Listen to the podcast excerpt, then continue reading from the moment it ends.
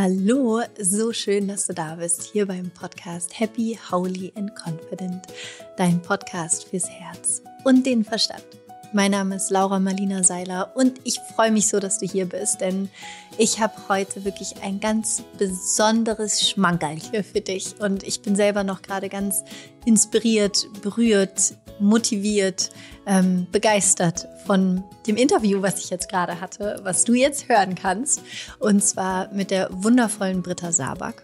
Und viele von euch, wenn du vielleicht auch Eltern bist, ähm, Mama oder Papa bist, kennst du Britta Sabak, denn sie ist eine der erfolgreichsten Kinderbuchautorinnen in Deutschland und hat viele, viele, viele Kinderbücher geschrieben, unter anderem Die kleine Hummelbummel, ein ganz, ganz süßes Kinderbuch ähm, von einer kleinen Hummel, die den Mut hat, loszufliegen, obwohl es rein physikalisch eigentlich gar nicht möglich sein könnte. Und Britta, ihre Geschichte, ihre Herangehensweise ans Leben, ihre Perspektive auf sich selbst ist einfach so toll und inspirierend und schön. Und vielleicht denkt man jetzt so, ja, sie ist eine der erfolgreichsten Kinderbuchautorinnen Deutschlands, ist ja alles dann auch easy. Aber was bei ihr gerade so unglaublich inspirierend ist, ist, dass nichts davon etwas war, was ihr mitgegeben worden ist oder wofür sie klar war, dass sie das machen wird, sondern sie kommt aus einem super behüteten, also was heißt super behüteten, aber aus einem Elternhaus, wo es sehr darum ging, auf Sicherheit berufen zu sein und bloß nicht loszufliegen, bloß nichts, auf gar keinen Fall vor allen Dingen was Kreatives oder Künstlerisches zu machen. Und sie hat dann auch erstmal studiert, hat so einen ganz klassischen Wirtschaftsweg eingeschlagen und sie erzählt ihre Geschichte gleich nochmal, ich will sie gar nicht vorwegnehmen, aber es gab dann eben irgendwann diesen ausschlaggebenden Moment, wo sie den Mut hatte, ihre Weichen in ihrem Leben komplett neu zu stellen, obwohl alles dagegen gesprochen hat. Und von diesem Punkt an ist ein Wunder nach dem anderen in ihrem Leben passiert. Und in diesem Gespräch mit ihr sprechen wir unter anderem darüber, wie wichtig es ist, auf unsere Intuition zu hören. Sie macht mit uns auch eine richtig coole Übung, um in Kontakt zu kommen mit der eigenen Intuition. Wir reden darüber, dass es einfach so elementar wichtig ist, den eigenen Träumen zu folgen und dass Angst immer mit Mut zusammenkommt. Du kannst Mut nicht ohne Angst leben. Und wie wichtig es ist, damit umzugehen, mit den eigenen Ängsten umzugehen und dem Mut zu folgen. Und ähm, ja, einfach, ach, dieses Gespräch war so schön. Wir sprechen natürlich auch über das Manifestieren, ähm, wie sie Dinge in ihrem Leben manifestiert hat. Und ich hoffe, dass dieses Gespräch in dir ganz viel bewegt, ganz viel öffnet, dir ganz viel Vertrauen schenkt in deinen Weg und dir dieses Vertrauen auch schenkt, dass es richtig ist, auf deinen Bauch zu hören. Und dass uns manchmal die Antworten nicht gefallen im ersten Moment, die wir von unserem Bauch bekommen, aber dass es immer, immer der richtige Weg sein wird. Und ja, deswegen äh, spring jetzt rein in dieses Gespräch, lade dich auf, lass dich inspirieren von Britta, von ihrem Lebensweg. Und ich hoffe, dass er dir Vertrauen schenkt, Liebe schenkt, Zuversicht schenkt. Und ich würde sagen, wir starten jetzt einfach los und äh, hör auf jeden Fall bis zum Ende denn ähm, dann gibt es noch ein kleines Gewinnspiel. Also viel Spaß mit diesem wundervollen Gespräch mit Britta Sabak.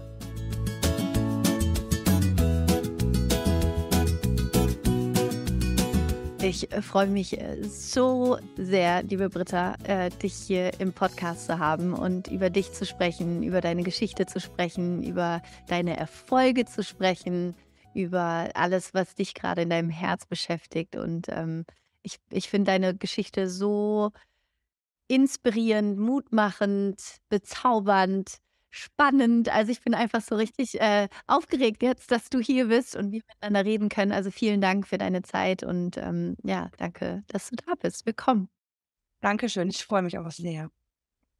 Wo lassen wir deine Geschichte beginnen? Was würdest du sagen, wo, wenn du so zurückdenkst an die letzten ja, keine Ahnung, dein ganzes Leben. Wo würdest du deine Geschichte gerade beginnen lassen, um alle, die jetzt gerade zuhören, mit reinzunehmen in, in dich, in, in dein Leben und da, wo du jetzt heute bist? Wo würdest du sagen, wann hat es Klick gemacht? Also normalerweise würde ich sagen, ähm, ich würde starten äh, an dem Punkt, wo ich meinen Beruf in der Wirtschaft verlassen habe und Schriftstellerin wurde. Aber vor einigen Jahren fand ich einen Tagebucheintrag von mir, als ich elf Jahre alt war. Und da war noch so ein Pferdekopf drauf, also diese typischen Tagebücher, die man so hatte. Und ähm, ich blätterte da durch und da standen natürlich die Sachen drin, die damals alle möglichen äh, Themen waren, Jungs und sowas. Aber da war auch ein Zettel eingelegt, der war gefaltet. An den konnte ich mich nicht erinnern. Aber es war von mir, ich habe ja meine Handschrift erkannt. Und da stand drauf, die 20 Bestseller der Britta Sabak. Wow. Mit elf. Mit Wow. elf habe ich das geschrieben. Ähm, interessant ist, dass das Wort Bestseller ja überhaupt nicht existent war in meinem, also Sprachgebrauch und zu Hause auch gar nicht. Also niemals wurde über sowas gesprochen, auch generell über das Thema Bücher wurde jetzt nicht viel gesprochen. Deshalb wunderte ich mich, wie ich mit elf also dieses Wort überhaupt benutzen konnte. Und dann standen da eben diese einzelnen Titel. Ach, die standen schon drunter, die die Titel standen drunter. Ja, Wow. ja. Okay. Aber das waren natürlich so Quatschtitel, also Mädchentitel natürlich irgendwie. Aber wie auch immer, ähm, scheinbar hatte ich da irgendwie einen Gedanken, irgendein Calling, ich kann es nicht sagen, das mir gesagt hat, dass das vielleicht der Weg ist. Dann habe ich es aber Wow. scheinbar vergessen. Also, weil ich, ich konnte mich daran nicht erinnern und ich Oder habe, vergessen müssen. Ja. ja, Ja. oder so. Ähm, weil genau, in meinem Umfeld, also Schriftsteller-Dasein oder Autoren-Dasein, das war ähm, natürlich überhaupt nicht existent. Also Künstler äh, als Beruf, Künstler zu sein oder Künstlerin, das, das gab es gar nicht. Also Was haben deine mein, Eltern gemacht? meine Mutter ist Erzieherin ähm, und mein Vater hat die Familie ganz früh verlassen und ich, also es war immer ein Struggle.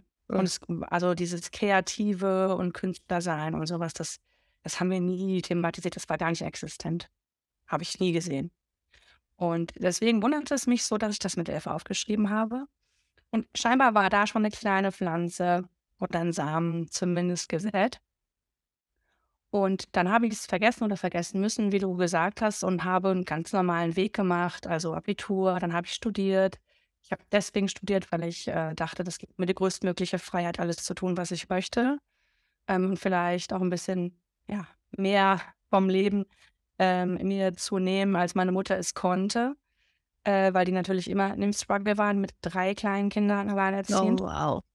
Und äh, damals, zur damaligen Zeit, war das nochmal anders als heute vielleicht, mit noch weniger Unterstützung. Und ähm, dann habe ich Psychologie studiert, Sprachwissenschaften und Pädagogik und hatte eigentlich vor, Profiler zu werden, weil das mein Professor war. Aber das habe ich dann nicht gemacht, weil es wirklich sehr, sehr gefährlich ist. Also man muss sich oft verstecken und sowas. Und dann habe ich ein Jobangebot bekommen als Personaler in der Wirtschaft und habe das dann gemacht. Und habe dann Personalentwicklung gemacht, Manager betreut. Und das habe ich sieben Jahre lang gemacht. Wirklich also, ja, 70 Stunden Minimum die Woche. Typisches Karrierehamsterrad, immer viel gearbeitet. Auch Geld verdient natürlich viel und wenig Freizeit. Und irgendwann ist man in diesem Tunnel und sieht gar nichts mehr. Also es ist einfach nur noch Arbeit, Arbeit, aufstehen, schlafen gehen, Arbeit.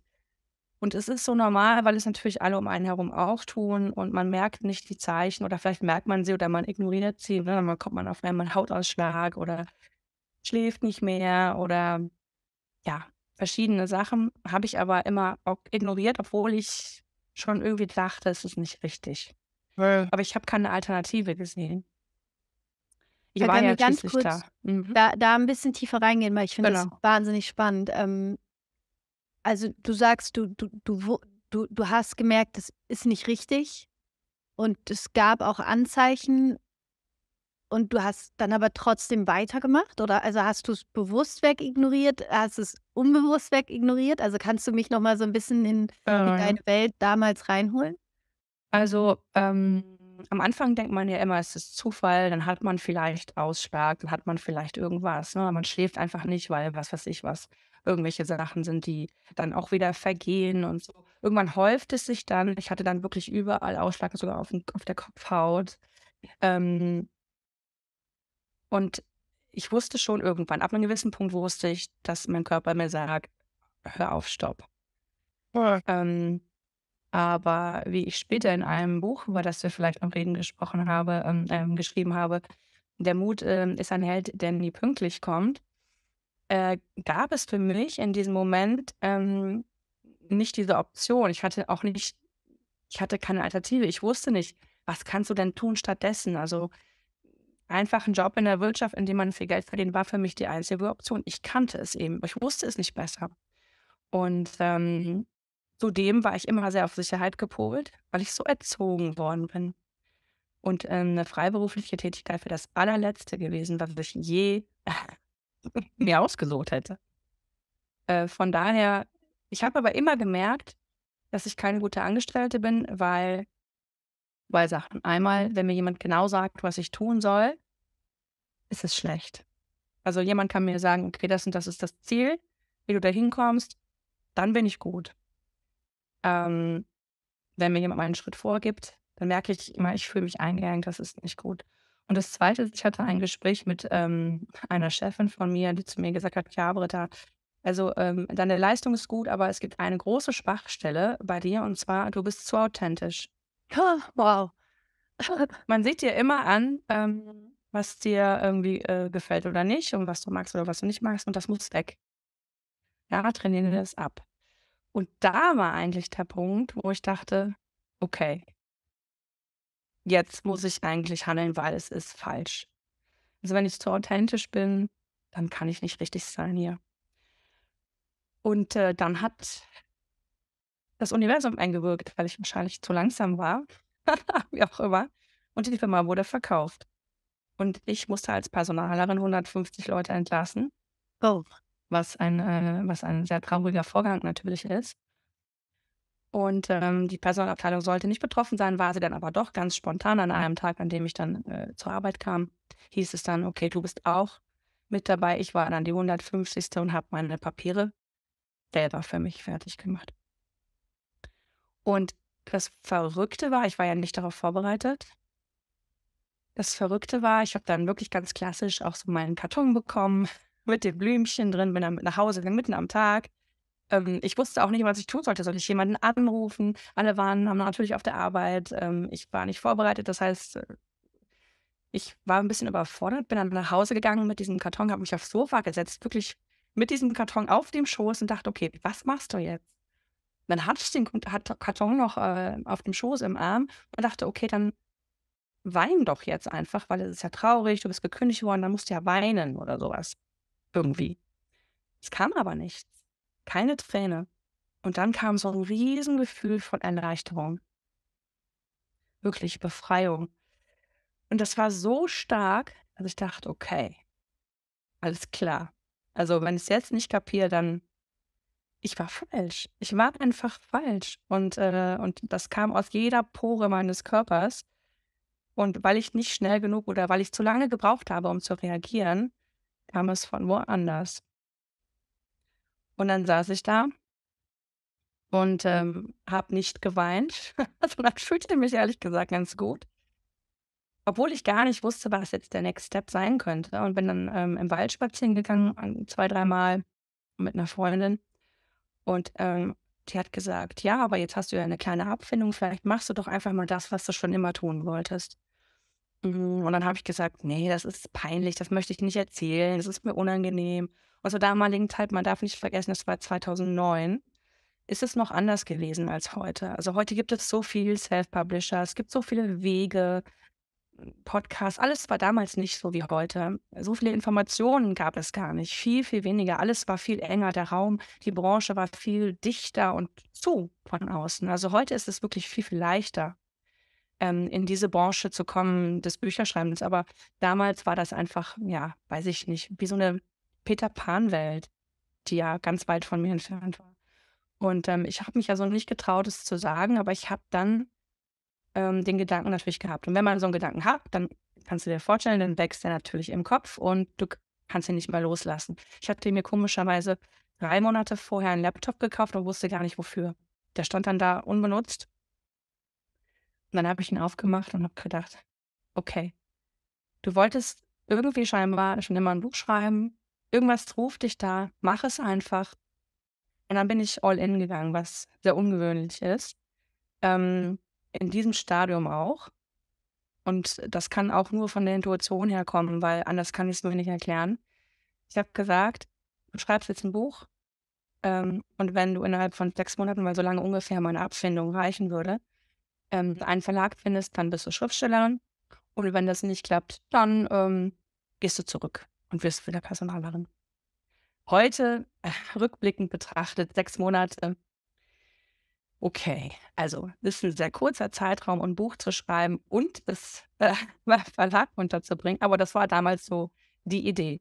Und ich habe es niemandem erzählt. Also meinem Partner nicht, Freunden nicht, niemandem, weil es war mir einfach zu peinlich. Ich dachte, wenn du jetzt irgendwie sowas erzählst und wenn du dann scheiterst, dann ist es super peinlich und war mir einfach irgendwie, ja, zu spooky damals noch. Dann habe ich angefangen zu schreiben und es war wirklich, als hätte man eine Prosecco-Flasche 30 Jahre lang geschüttelt. Es sprudelte raus. Es gab überhaupt keinen Stopp mehr. Ich habe, glaube ich, zehn Stunden am Tag geschrieben, wie eine völlig Wahnsinnige. Ähm, in so einem ganz komischen Zustand, fast meditativ. Und nach sechs Wochen war Penguin mit da fertig, mein erster äh, Roman. Es war ein Frauenroman, den ich dann eingeschickt habe an alle möglichen Verlage. Da habe ich auch noch äh, alle Fehler gemacht, die man natürlich machen kann. Einfach so an Verlage verschicken. Und ich wusste ja nichts, ich hatte keinen Kontakt zu irgendwem. Wirklich, also ich wusste gar nichts aus meiner Welt, aus der ich kam. Ich hatte null Infos, was überhaupt wichtig ist. Und ähm, ich kannte natürlich auch das Handwerk nicht. Und ähm, aber zwölf Stunden später, nachdem ich hatte natürlich 30 ungefähr Verlage angeschrieben, zwölf Stunden später, nachdem ich das letzte, äh, die letzte Sendung verschickt hatte, bekam ich einen Anruf von einem ganz kleinen Verlag in Köln, den es heute gar nicht mehr gibt. Und der Verleger sagte, du kannst schreiben, ich mache dein Buch. Wow. Ja. Was, was, wie, was war das für ein Moment für dich, als du den Anruf bekommen hast? Das war natürlich ein Schlüsselmoment.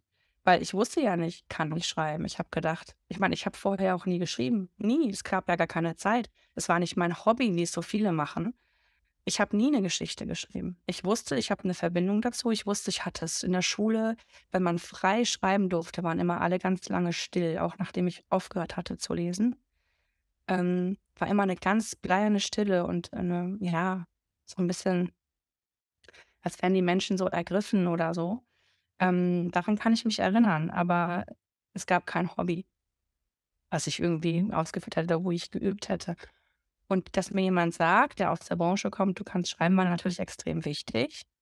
Ähm, auch wenn es dann später mit diesem Verleger und dem Verlag gar nichts wurde, aber dieser Moment war ja ausschlaggebend, weil ich dann gesagt habe, okay, der Deal mit mir ist beschlossen. Wow.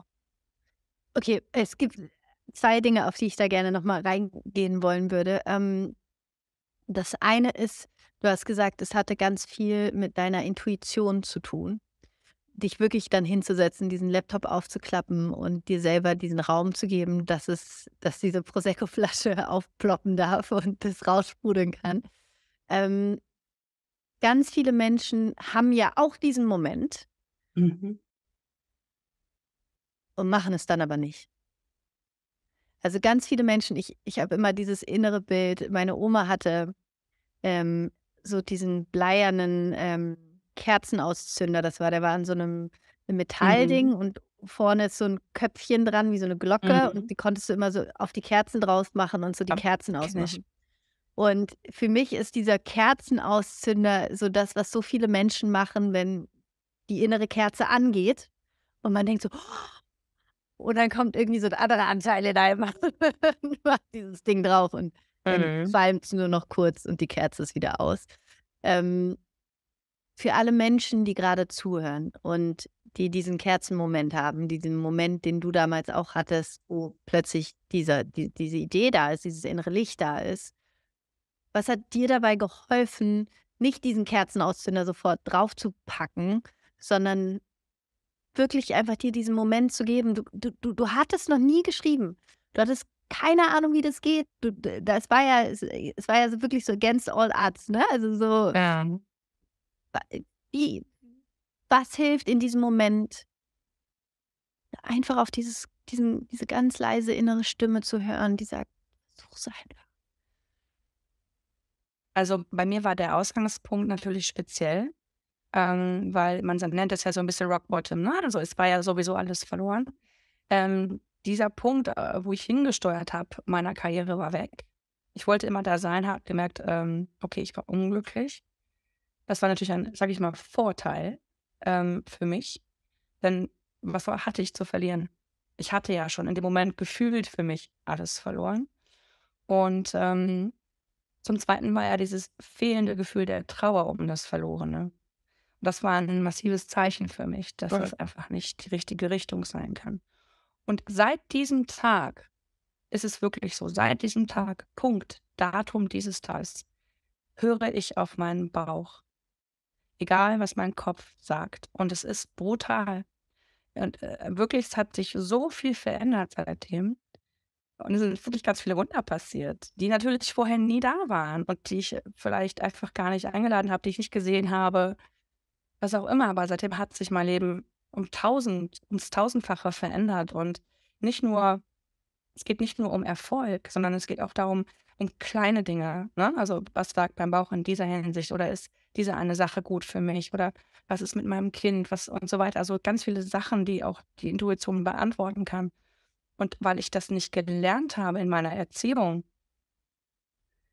habe ich diesen Schlüsselmoment gebraucht, um es mir selbst beizubringen. Weil ab diesem Moment habe ich mich mit diesem Thema beschäftigt, bis heute, und lerne jeden Tag und ähm, versuche auch zu wachsen, weil ich es äh, zum einen natürlich ultra spannend finde, zum anderen ja Magic. Also es gibt ja nichts Besseres. Und ähm, ein ganz großes Vertrauen ist seitdem erwachsen. Aber was ich sagen kann, ist, wenn du spürst, dass etwas ähm, dir nicht gut tut und du dir vorstellst, dass du es verlierst und darüber nicht traurig bist, dann weißt du ja schon sehr viel. Du weißt also, das ist nicht das Richtige für dich. Und die andere Stimme, die dir sagt, "Hm, das würde ich gerne machen, aber, dann kommt ja immer dieses, ne? Aber Angst, aber Sicherheit, aber Geld, aber und so weiter. Diese Stimme, wenn die da ist, der zu vertrauen und zu sagen, okay, ja, aber die ganzen Abers sind da, ich sehe sie, klar, Geld und so weiter ist, ist ein Thema. Und ich mache es trotzdem, erfordert Mut, das ist klar. Aber ich verspreche, dahinter liegen die Wunder, ich verspreche. Kann ich auch unterschreiben. Du hast gerade gesagt, ähm, seit diesem Tag, seit diesem Datum hörst du auf deinen Bauch, egal was der Kopf sagt. Woher weißt du, dass es dein Bauch ist? Äh, Wie, was, wie, wie kommst du in Kontakt mit dieser Stimme? Wie kannst du differenzieren? Ist es der Kopf? Ist es der Bauch? Ähm, hast du da für Mhm. dich so eine, ja, wie, wie gehst du damit in Verbindung? Also es gibt tatsächlich eine Übung, die ich manchmal mache, mich mit meiner Intuition zu verbinden. Das ist eine ganz praktische Übung. Aber ich kann normalerweise, sage ich mal, un unterscheiden. Also der Kopf ist natürlich derjenige, der die Angst immer mit nach vorne stellt. Ne? Immer, ganz, ganz nach vorne, immer Bedenken äußert, immer kritisch ist, immer sagt, ne, was alles nicht klappen könnte. Der Bauch ist ja viel, viel ehrlicher und sagt, okay, aber das ist doch super. Also mir gefällt das, ich möchte das machen. Das ist ein bisschen einfacher. Die deshalb kann man die beiden Stimmen eigentlich schon ganz gut unterscheiden. Ähm, aber die Übung, die ich mache also, ich kann sie dir gerne, ähm oder wir können sie zusammen machen, wenn du Ja, möchtest. ja, Ja? ja, auf jeden Fall. Ich vielleicht kennst du sie auch schon. Ähm, also, was ich mache, ist, wenn ich wirklich meine Intuition fragen will und ich möchte eine Antwort von ihr haben. Ich mache die Augen zu und hole alle Energie, ähm, zu mir. Wie eine Art Magnet. Als wäre ich ein großer Magnet, alle Energie kommt zu mir. Und ich kann fühlen, dass sie dann, ähm, mich langsam auflädt. Dann sage ich dem Verstand: „Du darfst gehen. Ich brauche dich jetzt gerade nicht.“ Kannst du dir vorstellen, entweder du lässt deinen Verstand los, entweder hat er eine Form oder du machst einen Vorhang zu, dass es abgeschirmt ist.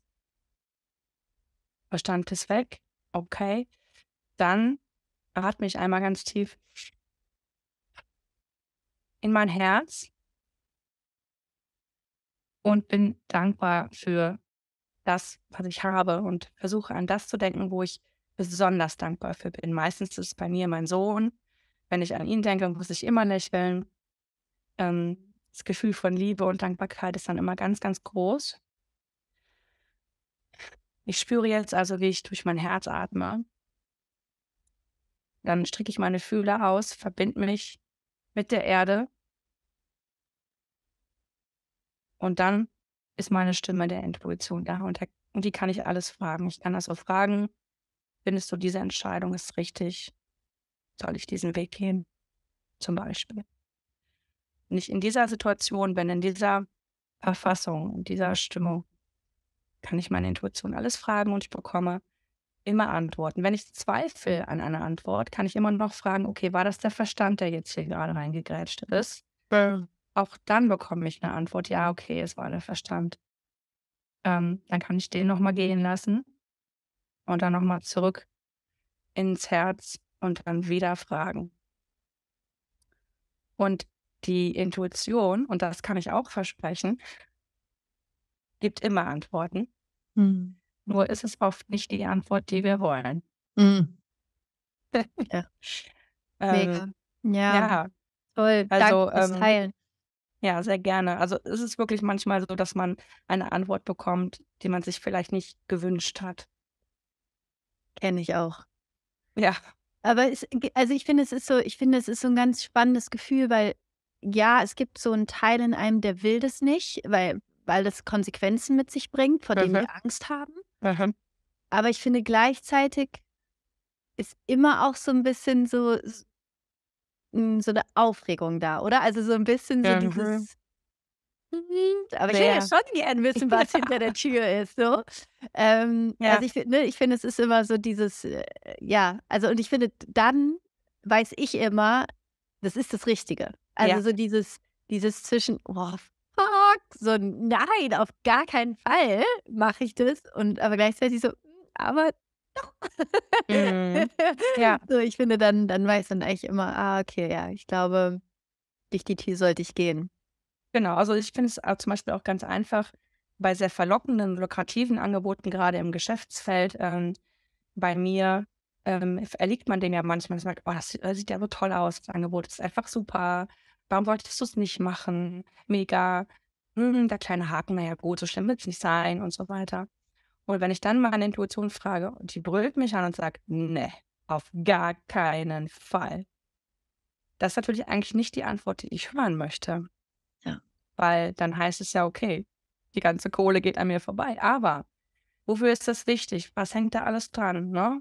Verkaufe ich meine Seele? Nein, nein, nein. Also höre ich auf meinen Bauch. Und deswegen ist es für mich echt eigentlich eine ganz sichere Bank. Natürlich irrt man sich und man trifft auch nochmal Fehlentscheidungen, aber es ist anders als vorher. Ja. Also ganz, ganz anders. Und ich bin sehr bei mir. Alle Entscheidungen, die ich treffe, da stehe ich wirklich dahinter und bin ganz authentisch.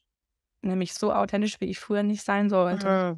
Und interessanterweise war ich ja damals in meinem Job, war das ein Makel, äh, authentisch zu sein und heute verdiene ich damit mein Geld. Geil. Feier ich. Richtig gut.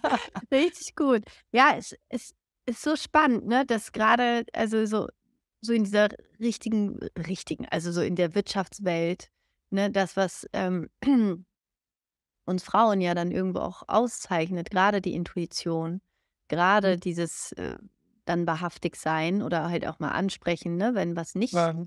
funktioniert, dass das das ist, was dann da nicht funktioniert. Und Ja. in dem Moment, wo man sich dann aber auch erlaubt, da reinzugehen, diese Magie passiert, wo, ja, wo dann plötzlich alles wie so klick, klick, klick, klick, klick, so ineinander klickt, ne? Und es plötzlich fließt. Also man in, in diesen Flow wiederkommt und ähm, der Widerstand ist weg. Also ich finde, das ist irgendwie gefühlt, wenn um, umso authentischer man wird, umso wahrhaftiger und auf diese innere Stimme hört, desto weniger Widerstand gibt es im Außen im Sinne von, wogegen man ankämpft, weil man einfach mit sich selber in diesem Flow ist. Und ich finde es ganz spannend, weil ich hatte letztes Jahr auch ähm, eine richtig krasse Entscheidung zu treffen bei mir im, im Business. Es war crazy, es war, es war so, ne, so this Business Offer, so ungefähr. Mhm. Und es rein wirtschaftlich, ressourcentechnisch, es hätte alles dafür gesprochen, es zu machen. Alles. Also wirklich alles so. Jeder von außen hätte gesagt, ja, natürlich machst du das, Laura. Und meine Intuition war so, wie du gerade gesagt, die hat mich angeschrien. Aha. nein, Mhm. nein. Und ich war so, okay, aber warum? warum sagst du denn nein? Ja. ähm, und irgendwann war es dann für mich auch so, dass ich gesagt habe, ich habe Nächte wach gelegen. Ich habe mit so vielen Menschen gesprochen. Ne? Ich habe alles so, ich ist doch oder nein und dö. Und irgendwann habe ich mich dann, wie du, mir gerade auch wie in der Übung, ich habe genau das Gleiche gemacht. Ich habe mich einfach so ganz tief mit meinem Bauch, mit, mit, mit diesem Nein verbunden. Und mit dieser Stimme, die dann auch in mir einfach gesagt hat, vertrau, vertraue Mhm. diesem Nein. Du musst gerade nicht wissen, warum. Mhm. Vertraue darauf, dass es in dir diese höhere Weisheit und Wahrheit gibt, die weiß, dass es nicht das Richtige für dich ist. Ja. Und, und dann habe ich diese Entscheidung getroffen, habe natürlich Ja gesagt, nein, habe natürlich Nein gesagt. Und, ähm, und dann war es halt wirklich seitdem für mich, hab, ich habe nie wieder dran gedacht. Mhm. Also weißt du, es war für mich dann auch einfach vollkommen okay. Und ich weiß immer noch nicht, quasi. Ähm, aber trotzdem bin ich damit voll im Frieden. Und wahrscheinlich am Hammer. Ende meines Lebens werde ich es verstehen, weil ne, die Genau. Punkte können wir immer erst im Nachhinein verbinden. Ähm, aber ich finde auch immer wieder in dieses höhere Vertrauen zu gehen und immer wieder im Englischen gibt es dieses schöne Wort so to surrender. Und das ist für Aha. mich dieses, dieses aktive zu sagen, okay, ich gebe mich da rein und ich gebe mich in dieses Urvertrauen und ich gebe mich in diese Stimme. Ja. Was würdest du sagen, so rückblickend auch auf, auf ich meine, du hast gesagt, das war 2009. Wir haben Mhm. jetzt 2023. Okay, crazy. Mhm. Das ist schon ein bisschen her. Ähm, wenn du so zurückgehst, was würdest du sagen, waren so die zwei, drei anderen Wundermomente für dich, wenn du so daran denkst, wo du denkst, so, wow, holy shit, so, wo kam das her? Also was so, Ja, das Ja. ist schwer, weil es so viele gab. Also, es sind wirklich so viele, dass wenn ich die alle nacheinander erzähle, hört sich das ein bisschen wie eine Disney-Geschichte an. Ähm, oder sogar noch ein bisschen irrer. Also, es ist auf jeden Fall waren danach sehr, sehr viele Momente, die die man ganz schwer erklären kann. Und auch mit dem Verstand, wo man dann wenn ich das ich merke es doch selber, wenn ich's erzähle, dass mein Gegenüber oft sagt: „Hä? Hä? Wie?“ Ähm, also, ich habe dann diesen Verleger gefunden, ähm, der hat aber dann, ähm, nicht so gematcht mit mir. Also, das war wir passten nicht so zusammen. Ich glaube, er war nur wichtig, um mich abzuhalten, wieder in die Wirtschaft zu gehen. Das war eigentlich seine Aufgabe. Ähm, er hat dann 'n Cover gemacht für 'n Frauen es war ja eine Liebeskomödie, Frauenbuch. Ähm, da war war 'n hautfarbenes Alien mit 'ner Pistole in 'nem in 'ner Raumkapsel. Also, das das konnte ich natürlich nicht machen. Das war völlig absurd. Ja, er hat auch viel Gras geraucht. Ich glaube, das kam daher. Auf jeden Fall, ähm, war haben hat es nicht so gematcht, aber ich habe in der Zeit immer gedacht, hm, lerne dein Handwerk. Mhm. Und dann habe ich, äh, Schreibkurse gesucht. Ähm, heute biete ich selber welche an, aber früher war es so, dass es ganz wenig oder gar keine gab. Und deshalb bin ich dann auf 'ne Filmschule gegangen, die mich eigentlich gar nicht annehmen sollte, wollte, weil ich ja überhaupt nicht Filme mache, sondern 'n Buch geschrieben habe. Ähm, habe es dann habe aber dann das Handwerk gelernt in der Zeit, wo er sozusagen das Buch lektorieren sollte, was aber nicht passiert ist. Und, ähm, weil ich von ihm immer keine Antworten bekommen habe, habe ich dann 'ne Schriftstellervereinigung gesucht, weil ich dachte: „Okay, die ganzen großen Bestseller-Leute, die müssen's doch wissen, die wie es geht. Trefft die doch einfach.“ Dann habe ich, ähm, diese Vereinigung angeschrieben. Die haben gesagt: „Nein, du musst 'n fertiges Buch haben, um zu uns zu stoßen. Es gibt eine Versammlung in Österreich, äh, in 1, 2 Wochen oder was weiß ich was oder 3 Monaten.“ Ich weiß nicht, es war 'n kurzer Zeitraum. Ähm, aber da kannst du nicht hinkommen, wenn du nicht 'n fertiges Buch hast. Und dann habe ich gesagt: „Okay, was, äh, könnte man denn machen, um das zu lösen?“ Und dann haben die gesagt: „Ja, man müsste mal 'ne Mitgliederversammlung einberufen und abstimmen.“ Und dann habe ich gesagt: „Ja, dann mach das doch.“ Dann haben die das gemacht. Das ist vorher niemals passiert und danach auch nie wieder. Ich war die Einzige, die jemals ohne Buch aufgenommen wurde.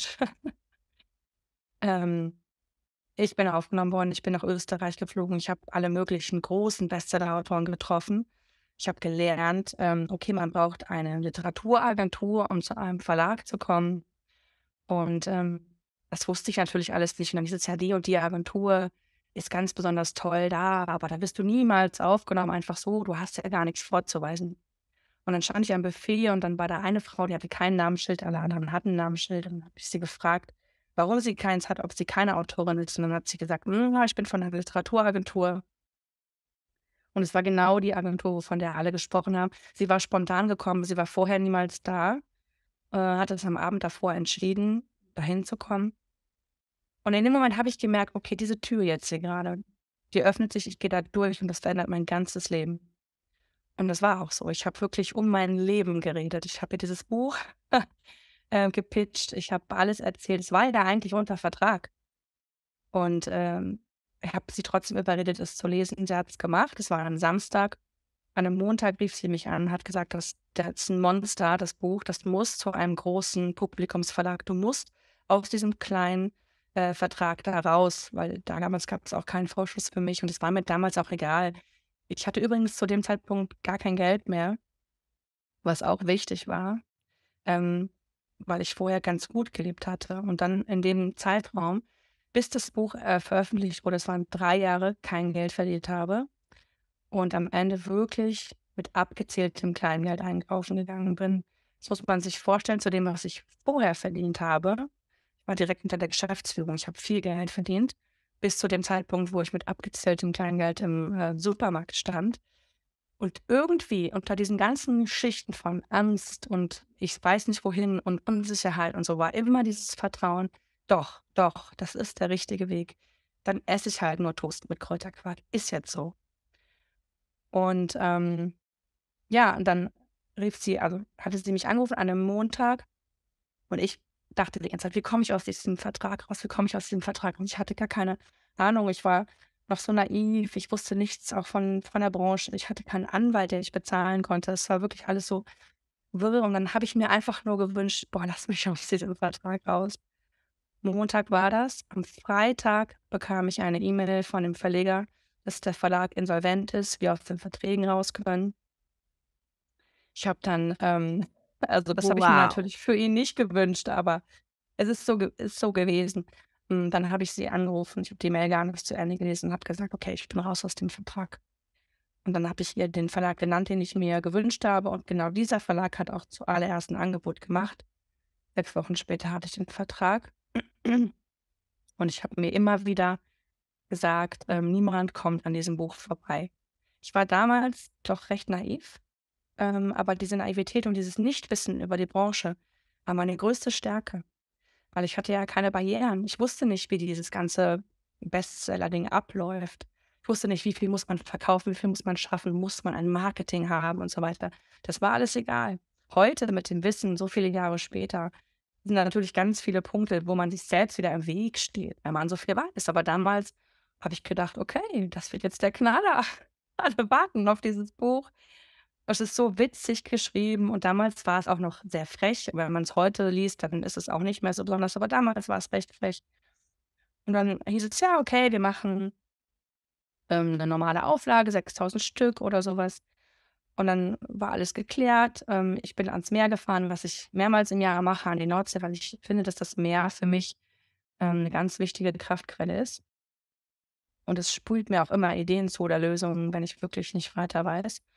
Und ich weiß, ich saß am Meer und habe gedacht, niemand kommt an diesem Buch vorbei. Niemand kommt an diesem Buch vorbei. Ich habe immer wieder diesen Satz gesagt, wie ein Mantra. Und ich weiß gar nicht, ob ich damals das unter dem ähm, Thema Manifestation abgebucht habe. Ich glaube, das habe ich auch intuitiv gemacht. Und ähm, dann bekam ich einen Anruf, relativ spät abends. Die Lektorin hat gesagt, du musst früher aus dem Urlaub zurückkommen. Die Verleger wollen dich sehen. Und dann habe ich gesagt, hm, also ehrlich gesagt, einen Urlaub abbrechen, muss das jetzt sein? Es ist doch alles geklärt. Wir haben doch alles besprochen. Doch, hierfür schon. Ich bin einen Tag früher nach Hause gefahren, kurz vom Verlag. Wir sind essen gegangen und der Verleger saß mir gegenüber und hat gesagt, wir haben das Buch alle gelesen. Es ist bis äh, ganz nach oben gegangen, alle haben sich gelacht, es ist so witzig. Ähm, wir wollen keine normale Auflage machen. Ich will, dass niemand an diesem Buch vorbeikommt. Und er sagte eben meinen Satz. Und das war schon sehr schockierend, weil diesen Satz hatte ich niemals ausgesprochen. Niemandem gegenüber. Wahnsinn.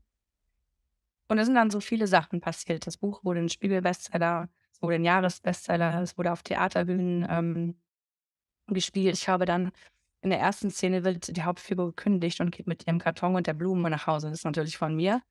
Ähm, das habe ich dann auf großen Theaterbühnen gesehen von Schauspielerinnen, die mit diesem Karton da saßen. Und ich saß im Publikum und konnte es nicht glauben. Das ah. war ja ich. Krass. Mhm. Crazy. So toll. Oh mein Gott, ich bin so stolz auf dich. also ich so, Dankeschön. ich fühle mich so voll, ähm, ja, irgendwie so, also so, ich fühle mich so stolz auf dich, einfach so im Sinne von, ich finde es einfach so geil, weißt ich, ich, ich, ich, ich freue mich einfach gerade so für dich und für deinen Weg. Ich finde es mega toll. Ähm, Den Hosenanfall, sorry. Ja, ja, alles gut, alles gut. Trink gern. Ah. Nimm dir, nimm dir deine Zeit. Ähm, wie wie ging es dann für dich weiter, als du, ähm ich meine, du hast ja mittlerweile dann auch Kinderbücher geschrieben.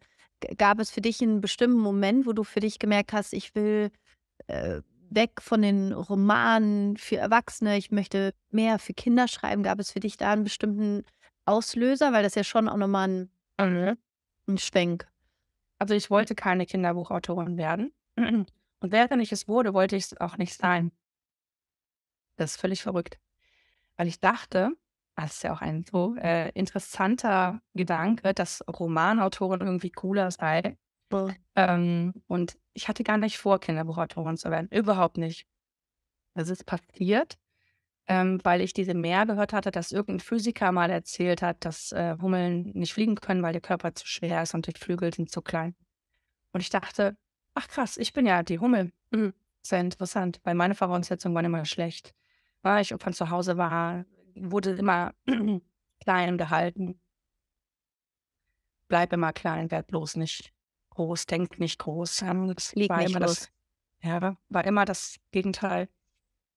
Ähm und jetzt auch in die Buchbranche zu kommen, null Connections, kein Wissen, gar nichts. Hm, okay. Dann dachte ich: „Hm, wenn ich die Hummel bin“ „wäre das vielleicht für andere auch stärkend, diese Message?“ Dann habe ich gegoogelt: „Gibt's was dazu?“ Habe ich nichts gefunden. Und dann habe ich gedacht: „Hm, 'ne Hummel, die nicht fliegen kann und es trotzdem tut, aus dem Mut heraus, der den sie in ihrem Herzen findet, müsste aber wahrscheinlich 'n Kinderbuch sein, wahrscheinlich sogar 'n Bilderbuch. Habe ich noch nie gemacht.“ Ja, dann wird's ja wahrscheinlich was werden. Habe ich gemacht. Und dann habe ich's einfach geschrieben. Ich hatte auch das letzte Bilderbuch gelesen, natürlich, äh, in der Zeit, wo ich selbst 'n Kind war. Also, dazwischen hatte ich keins gelesen, wusste gar nicht, wie sind die aufgebaut oder so. Ich habe es einfach geschrieben und, ähm, na ja, ähm, das Ende vom Lied war, dass, ähm, mein ganzes Umfeld, auch meine ganzen geschäftlichen Partnerschaften, ähm, das nicht wollten, dass ich in die Kinderbuchecke gehe, weil sie die Romane für, ähm, lukrativer hielten. Und dann habe ich gesagt: „Okay, ich mache es aber nicht wegen dem Geld, sondern ich mache es, weil ich's möchte, weil ich glaube, dass die Message, ähm, stark macht.“ Und das ist ja auch nur 'n Spaß, so 'n kleiner Ausflug. Und, ähm, ja, aus diesem Ausflug wurden dann sehr, sehr, sehr viele Bücher, viele Spiegel-Bestseller-Platzierungen, viele, viele, viele verkaufte Bücher. Und jetzt ist es so, dass ich nur noch Kinderbücher mache, ähm, weil ich die Mission auf dem Weg erkannt habe. Ich bin nicht mit der Mission losgegangen. Aber auf dem Weg, auch im Zusammenspiel mit den Kindern, wenn ich lese oder wenn ich die irgendwo treffe, die Briefe, die ich von den Familien bekomme, ähm, dass die Kinder stärkend gestärkt aus diesen Büchern herausgehen, dass die sagen: „Ich habe mich vorher nicht getraut, Fahrrad zu fahren. Jetzt traue ich mich, weil Hummel fliegt ja auch“, oder verschiedene Sachen. Jedes Buch, das ich mache es gibt jetzt auch viele andere Kinderbücher von mir, ähm, hat eine bestimmte Mission. Und diese Mission, ähm, macht mich so glücklich, dass dass dass, ähm, ja, diese Bücher 'n Impact haben, äh, in den Leben der Kinder. Das ist unglaublich. Das ist noch mal viel wertvoller, als 'n lustigen Roman zu schreiben, was auch wichtig ist und schön. Aber das jetzt hier ist für mich ja, macht mich glücklicher.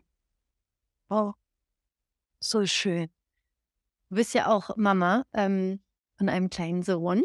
Und was würdest du sagen, sind Dinge, die du auf deinem Weg gelernt hast, die du an deinen Sohn grade weitergibst? Weil, ne, du du sagst ja selber, du kommst aus 'nem aus Zuhause, ähm, wo du eher klein gehalten worden bist und wo viel wo's viel um Sicherheit ging, viel, ne, um wahrscheinlich ums Überleben im Sinne von, ne, einfach um die über die Runden kommen und bloß nicht ausschweifen, bloß nicht losfliegen, bloß nicht ins Risiko gehen. Ähm irgendwas hat dich intuitiv in deinem Leben umgelenkt und und da ja deine Seele irgendwie ja wach geküsst am Ende. Ähm, wie gibst du das an dein Kind weiter? Äh, wie ähm, wie wie bestärkst du ihn da auch drinne ja, vielleicht von Anfang an schon den Mut zu haben, da da loszugehen? Also, zum einen natürlich, ähm, durch das Vorleben. Mhm. Also, wie gehe ich mit Angst um oder wie gehe ich mit Entscheidungen um? Mhm. Das bekommt er mit, weil er bekommt sehr, sehr viel mit. Natürlich, Kinder bekommen viel mehr mit, als wir glauben. Ähm, und ich, ähm, reflektiere mich dann auch immer noch mal. Also, ich habe natürlich auch in manchen Situationen nicht immer sofort die Lösung oder bin mal verzweifelt oder sowas. Aber dann überlege ich halt natürlich auch genau: „Okay“ „das ist ja genau das, was ich ja nicht will, immer wegen Angst eine Entscheidung treffen oder aus Angst eine Entscheidung treffen.“ Das ist ja absolut der falsche Weg. Und Voll. das lebe ich ihm nicht vor, sondern sie sage ihm dann: „Okay, ich vertraue jetzt hier auf meinen Bauch. Ich treffe jetzt diese Entscheidung.“ Ich weiß noch nicht, wie es wird, was dabei rauskommt, aber es fühlt sich jetzt grade richtig an. Und das Interessante ist, er ist extrem emotional, ganz, ganz, ganz feinfühlig. Also, ähm, hat schon, äh, ehrlich gesagt 'ne intuitive Verbindung, ohne dass, äh, wir das je geübt hätten oder so was. Ich glaube, das ist einfach das hat er mitgebracht. Ähm und sagt ganz oft unfassbar weise und philosophische Sätze, die ich wirklich oft sogar aufschreibe. Ich habe so so 'n Glas mit so Zetteln und immer wenn er so 'n Satz sagt, dann kommt da so 'n Zettel rein. Das Ja. Glas gebe ich ihm dann, wenn er 18 ist, habe ich mir überlegt. Da sind so wunderbare Sätze, ähm, drin und, äh, oft sagt er auch Sachen, die ich denke. Also, zum Beispiel, wenn wir am Meer stehen, ähm, gucke ich dann immer aufs Meer und sage lange gar nichts, also, weil es einfach für mich wichtig ist, das so aufzunehmen. Und letztens standen wir beide da und sahen aufs Meer und, ähm, dann sagt er: „Mama, ich weiß, warum du das Meer so liebst.“ Und dann habe ich gesagt: „Okay, warum?“ „Ähm, weil das Meer immer die Wahrheit sagt.“ Ja, und, ähm, das fand ich halt so spannend, weil ich gehe ja in diese Kommunikation. Ich hole mir ja Antworten und Ideen, aber das weiß er ja eigentlich, also, nicht. Ich habe es ihm ja nicht erklärt. Er hat's scheinbar gespürt. Und dann steht er da und macht so 'ne Armbewegung und sagt: „Mama, guck mal, das da, das ist Freiheit.“ Oh. Also, der hat wirklich viel verstanden von sich aus, ohne dass ich's ihm erkläre, also, wirklich ne?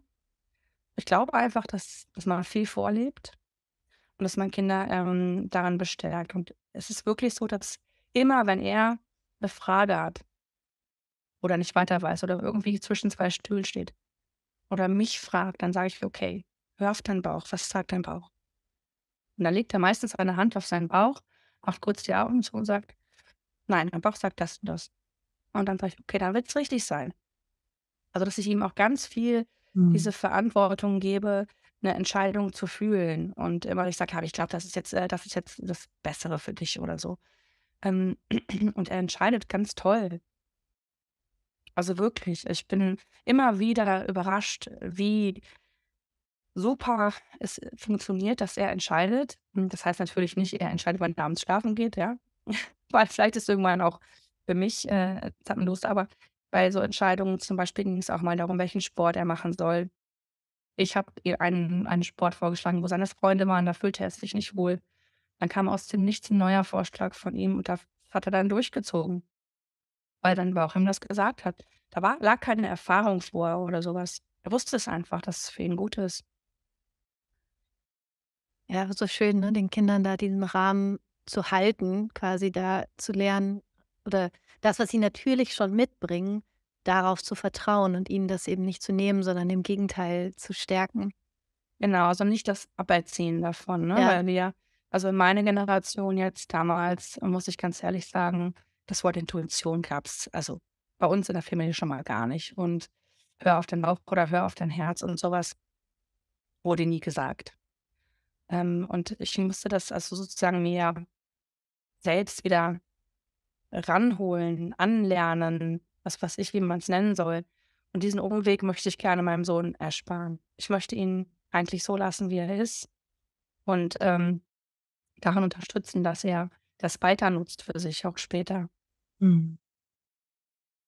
Das war auch der Grund, warum ich jetzt dieses neue Buch geschrieben habe, „Welcher Weg ist meiner?“ Weil ich, ähm, auch anderen Kindern oder auch Erwachsenen, ehrlich gesagt, das Buch ist ja für alle, ähm, das ermöglichen möchte, noch mal vor Augen zu führen, was wir eigentlich ja wissen. Wir wissen ja eigentlich, unser Bauch ist ein guter Ratgeber. Wir wissen ja, unser Herz sagt uns: „Mhm, ich habe 'ne Sehnsucht da und dahin.“ Und einfach noch mal zu zeigen: „Okay, dann hör drauf und wie kannst du das machen?“ Und wenn trotzdem Angst da ist mit der Angst zu machen, weil Angst wird immer da sein, vor allen möglichen Schritten. Ja, absolut. Danke fürs Teilen. Ich verlinke auch, ähm, deine Bücher und alles, äh, sind alle in den Shownotes für alle, die äh, die da reintauchen wollen oder mit ihren Kindern loslesen wollen. Wahrscheinlich kommt jetzt dein Pinguinwetter wieder auf auf die Schwiege-Bestsellerliste. Also, Ähm, Pinguinwetter gibt's gar nicht mehr. gibt's gar nicht mehr, wird gar nicht mehr Nein. verlegt? Ach, Nein, das krass. ist ja jetzt guck mal, das ist 11 Jahre alt. Wow. Das gibt's gar nicht mehr. Ähm, und es ist auch heute gar nicht mehr, glaube ich, so up to date, wie's damals Mhm. war, weil da so freche Frauen ist heute ganz normal. Damals so Bad Moms oder so was, das war damals die neue Sache. Ähm, und heute, ähm, ist es ja irgendwie auch ganz Ja. normal. Ja. Also, ne, tatsächlich, ähm, äh, diese Mission irgendwie, für die gehe ich los.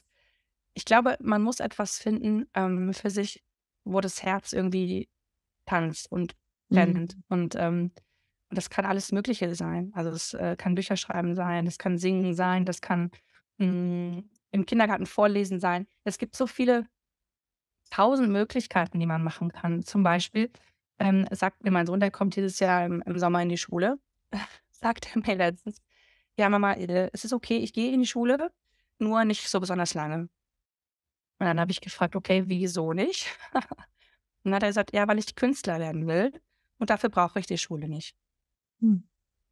Und dann habe ich gesagt: „Okay, was für 'n Künstler wirst du?“ „Maler.“ „Ich werde Maler in New York“, hat er mir dann gesagt, okay.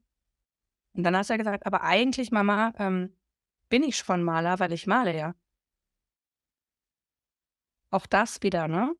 Ist ja eigentlich 'n ganz guter Gedanke. Ab wann bist du Toll, denn ein ja. Maler?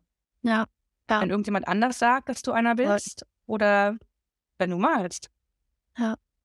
Ich habe letztens auch so 'n schönes, äh, Zitat gelesen. Ich ich kriege es glaube ich, nicht mehr komplett zusammen, aber es ging darum, dass Kinder einfach stolz darauf sind, was sie erschaffen, vollkommen unabhängig davon, ob es Ja. gut aussieht. Ja. Und, ne, wenn wir erwachsen werden, muss es dann schön sein oder es muss irgendwie 'nem bestimmten Maßstab entsprechen, damit es 'ne Existenzberechtigung hat. Und Aha. Kinder, die bauen einfach und machen irgendwas machen sie ja dann auch einfach direkt wieder kaputt, einfach um des Machens Willens, so. Und dann dachte ich mir so: „Ja, davon können wir als Erwachsene, finde ich, wieder so viel lernen, einfach zu malen, um zu malen.“ Nicht, Mhm. damit es 'n bestimmten Anspruch entspricht, sondern einfach, weil es aus uns raus will und dem diesen Raum zu geben. Und ja, so schön, dass dein Sohn da so bin ich schon gespannt auf auf alles, was wir dann er von Maler wird. von Ja, also sehen werden irgendwann. wenn er jetzt nach der 3. Klasse nicht mehr in die Schule gehen will, habe ich aber wahrscheinlich 'n Problem. Na ja, ich habe tatsächlich letztens äh, ich habe letztens einen ganz tollen jungen Mann kennengelernt, der ist 15, äh, aus Costa Rica und, ähm, der tatsächlich mit, äh, 12 aus der Schule äh, die Schule abgebrochen hat und, ähm, zu seinen Eltern gesagt hat: „Gebt mir 1 Jahr Aha. und gebt mir dieses eine Jahr und wenn ich es schaffe, in dem Jahr selber ein ein Business aufzubauen, Aha. von dem ich leben kann, dann muss ich nicht zurück in die Schule.“ Und er hat es hat geklappt. es hat geklappt. Es Es hat hat geklappt, tatsächlich ja. geklappt. Er hat dann auch 100 tatsächlich angefangen, E-Books zu schreiben. Ja. Äh, und, ähm, ja, also richtig crazy. Äh, und er war also, als ich ihn kennengelernt habe, war er jetzt 17, ähm, und, äh, ja, lebte halt schon komplett unabhängig, ist nicht mehr in die Schule gegangen, hat sein eigenes Business aufgebaut und reist durch die Welt und, ähm, macht mega geile Projekte für Kinder. Also, so und wo ich mir manchmal denke, wir also, ne, äh, klar, man muss natürlich immer gucken, aber trotz allem trauen wir, glaube ich, unseren Kindern manchmal viel zu wenig zu. Ja. Und da, glaube ich, als Eltern dann diesen Rahmen zu schaffen, wo die wo die rausfliegen können, ist, glaube ich, voll schön.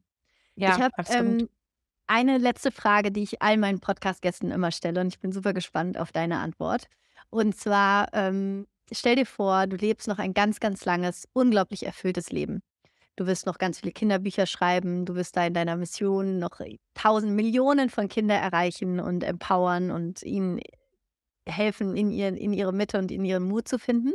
Und irgendwann ist aber der letzte Tag deines Lebens in vielen, vielen, vielen, vielen, vielen Jahrzehnten. Und ich würde zu dir kommen und ich würde sagen, Britta, es gab einen kleinen technischen Fehler und es wurde alles gelöscht. Deine Bücher sind weg, deine Kurse sind weg, alles ist weg. Aber ich habe hier ein weißes Blatt Papier und einen Stift. Und du kannst auf dieses weiße Blatt Papier drei Gedanken, Weisheiten, Ideen schreiben, von denen du dir wünschen würdest, dass die Menschen danach leben, wenn du nicht mehr da bist. Und es das. Einzige ist, was du noch sagen könntest. Mhm. Was würdest du aufschreiben? Auf jeden Fall würde ich sagen, du bekommst immer, immer eine Antwort von deiner Intuition, wenn du fragst. Mhm. Nur ist es vielleicht nicht die Antwort, die du haben möchtest. Trotzdem ist es die richtige. Ich würde sagen, ähm, ein Teil von Mut ist auf jeden Fall Angst. Gehört dazu. Und äh, das ist alles in Ordnung so. Du bist mutig und kannst trotzdem Angst haben. Und ich würde sagen, hm, mach es nicht für Geld. Hm. Also dein, dein Grund, warum du das machst, was du liebst, was du machst, nicht nur für Geld. Die Liebe dazu, zu dem Beruf oder der Tätigkeit, was auch immer, die Berufung sollte größer sein als der Wunsch nach Geld, weil das Geld kommt dann sowieso. Aber die Liebe dazu ist viel, viel wichtiger. Mega schön. Ach, Britta, danke. mich ganz beseelt und ähm, ja, mega viel für mich irgendwie mitgenommen und ähm, finde, ja, finde ich so toll. Also ich finde einfach so geil, wie du, wie du, wie du einfach diese Entscheidung für dich getroffen hast und wie du die Weichen neu gestellt hast in deinem Leben und dass du diesen Mut hattest, was zu machen, was vollkommen von außen betrachtet absurd war. Ist auch und, also im Rückblick immer noch so. Ja. Und aber, ja. dass du wirklich diesen Weg gegangen bist und ähm, ich freue mich einfach auch so sehr für deinen Erfolg und für all das, was das in dein, dein Leben gebracht hat. Und ähm, ich finde es geil und ich freue mich für dich und ich wünsche einfach dir allen weiteren Erfolg der Welt und dass ja, du ganz, ganz viele Millionen, Millionen, Millionen weitere Kinderbücher in die Welt bringen und tragen wirst und dass du ganz viele schöne Momente mit deinem Sohn noch am Meer hast und äh, hm. euch das Meer die Wahrheit zuflüstert. Und ähm, ja, vielen, vielen Dank. Ich werde alles in den Shownotes verlinken und ähm, danke. Einfach danke für dein Sein. Danke für alles, was du mit uns geteilt hast. Dankeschön. Ich fand es auch sehr, sehr schön und ich hätte jetzt noch fünf Stunden mit dir weiterreden ich können. Ich auch. ich habe wirklich noch so viele Fragen. Vielleicht machen wir noch mal eine zweite Runde, wenn du Lust hast. Sehr, sehr äh, gerne. Weil ja, ich allein das Thema Manifestieren würde ich gerne mit dir noch mal aufmachen, weil ich habe Genau. Das äh, ist mein Lieblingsthema. Das kannst du gut. das ist wirklich mein Lieblingsthema. Ja. Ich glaube, darüber könnte ich 100 Stunden reden. Ja, dann machen wir nochmal eine zweite Folge und gehen da rein. Also mega gerne. Vielen, vielen, vielen Dank. Danke dir. Alles, alles Gute zu dir. Ich hoffe, äh, dass du jetzt gerade auch ganz inspiriert, aufgeladen, motiviert, beseelt äh, aus diesem Gespräch herauskommst und ähm, wir hoffentlich mit diesem Gespräch etwas in dir wach küssen konnten, was vielleicht bis jetzt ganz vergraben war und ähm, wo du dir vielleicht gar nicht den Raum, den Mut gegeben hast, da mal hinzufühlen, hinzuhören und ähm, ja, dass du alle Rechte der Welt hast, dein Leben nach deinen Wünschen zu gestalten, zu leben, zu erschaffen, auf deine Träume zu hören, auf deine Wünsche zu hören, auf dein Bauchgefühl zu hören und ich würde mich riesig freuen, wenn du bei Instagram vorbeischaust, at Laura Marlina Seiler, denn wir haben heute nicht nur unser übliches Gewinnspiel, wo du von Rock On und Namaste das Happy Holy and Confident Shirt und das Happy Holy and Confident Notizbuch gewinnen kannst, sondern wir verschenken heute auch das neue Buch von Britta Sabak, Welcher Weg ist meiner? Das ist ein Kinderbuch und ein Erwachsenenbuch, wo es wirklich darum geht, für sich zu gucken,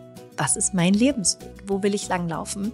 Und du hast die Möglichkeit, ein Buch heute auch zu gewinnen in den Kommentaren. Deswegen kommentiere super gerne unter dem Post Was war für dich die schönste Erkenntnis aus dieser Folge? Was hast du für dich mitgenommen?